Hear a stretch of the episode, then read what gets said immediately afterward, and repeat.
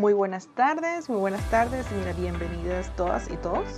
Este, hace tiempo, hace tiempo no me conectaba o lo que realizar un podcast, pero, pero ya, ya sentí la necesidad de, de, hablar por aquí.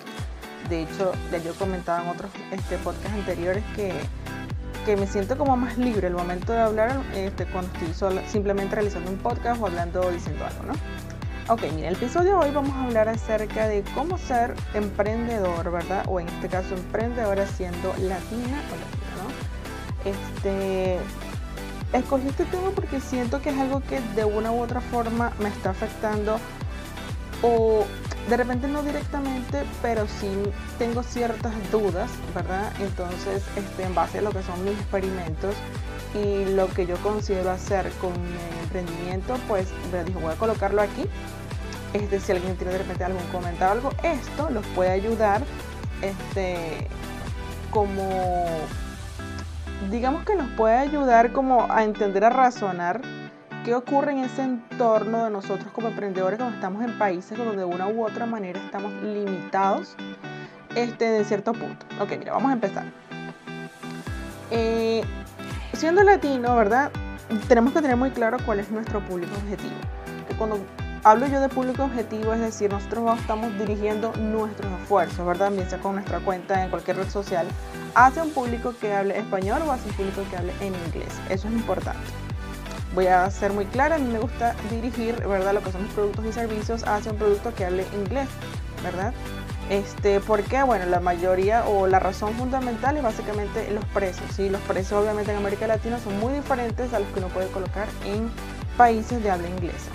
Eh, entonces, orientado a eso, ¿verdad? Eh, obviamente mi contenido está en ese idioma, entonces cuando intento, ¿verdad?, llegar a ese público estando en países como estos se me limita. Por ejemplo, yo he visto que personas en TikTok o en la cuenta de TikTok este, tienen 12 mil seguidores. 24 mil seguidores, es decir, una cantidad enorme y obscena en, cuando digo yo muy poco tiempo, puede ser hasta en dos semanas o puede ser hasta en un mes, ¿no? Dependiendo mucho del tipo de contenido, si se hace viral o no, etc.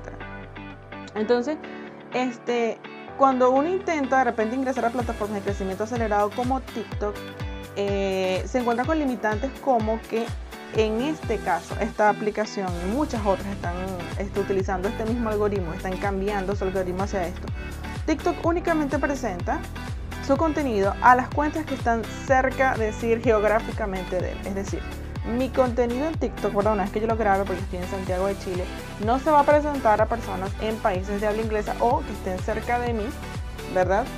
Este, bajo ese idioma, pues porque obviamente estoy en Latinoamérica. Entonces eso me limita que, por ejemplo, si mi contenido es en inglés, ¿quién, verdad, de los que están cerca de mí se van a interesar en lo que yo digo? O sea, obviamente nadie. Y de eso me di cuenta porque empezaba a ver yo cero likes, cero vistas, de hecho. Este, cero vistas me extrañaba mucho porque yo decía, conchale, tampoco considero que sea tan malo el contenido porque era muy parecido a otros creadores de contenido, para que la redundancia. Entonces, esa es una limitante.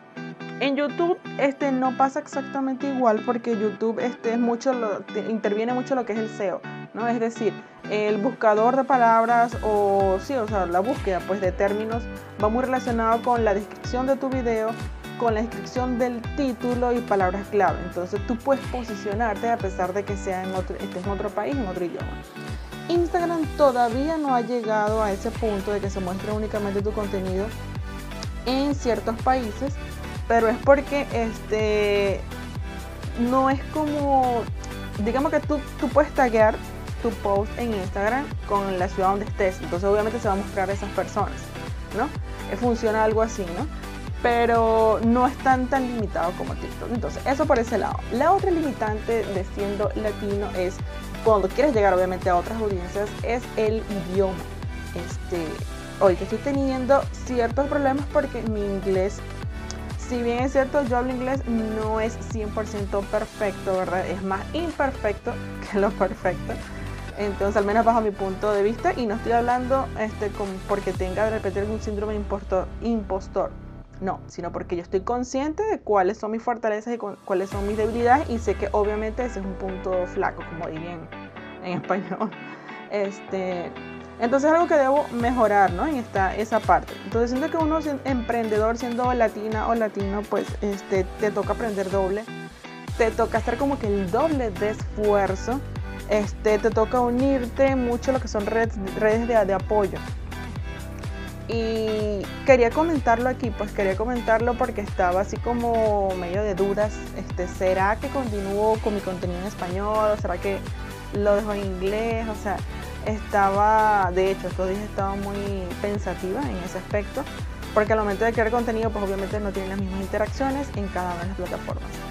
Este, sin embargo, voy a ir comentando cada una de las cosas que, que vaya haciendo porque quiero vaciar toda la información, quiero que quede documentado pues cómo ha ido mi evolución porque sé que de una u otra forma la perseverancia, es decir, la constancia es lo que va a ser o lo que va a garantizar el éxito a largo plazo, obviamente. Este, otra de las cosas que tenemos que tener muy claro, sobre todo nosotros, es las ganas de aprender. Es decir, eh, uno tiene que reinventarse. A veces nos llaman toderos, pero es porque nosotros le metemos a todo. Es decir, este, no tenemos miedo a aprender cosas nuevas con tal de llegar a donde queremos, ¿no? Del, en el buen sentido, por supuesto. Y eso tiende a, verse como que no somos especialistas en nada. Entonces, mucho cuidado con esa parte. Este, por ahora, esos van a ser mis comentarios. Voy a, este, voy a dejar mi estrategia ¿verdad? En el próximo podcast, así como que abierta, para que vayamos viendo semana a semana cómo evolucionan los posts, cómo evolucionan todos este, mis redes sociales.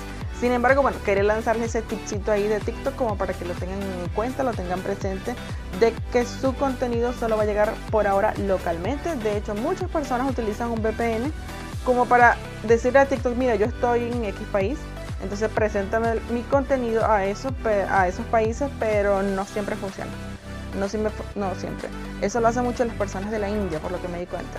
Este, entonces, es cuestión de, evaluar si te funciona o no. A mí no me funcionó.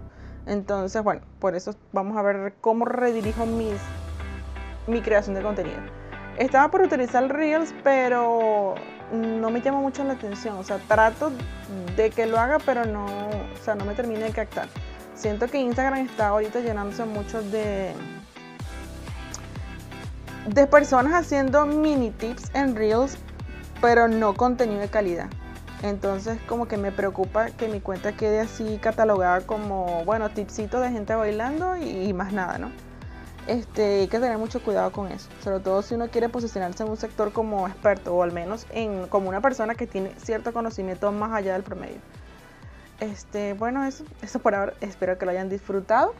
Cualquier cosa, cualquier comentario, duda, cualquier ayuda que necesiten, estoy a la orden en mi cuenta de Instagram, Coach Patricia Vera. Eh, bueno, muchísimas gracias por escuchar hasta aquí. Ya fueron ocho minutos. Espero que disfruten su linda tarde. Y bueno, que estén muy bien. Chao, chao.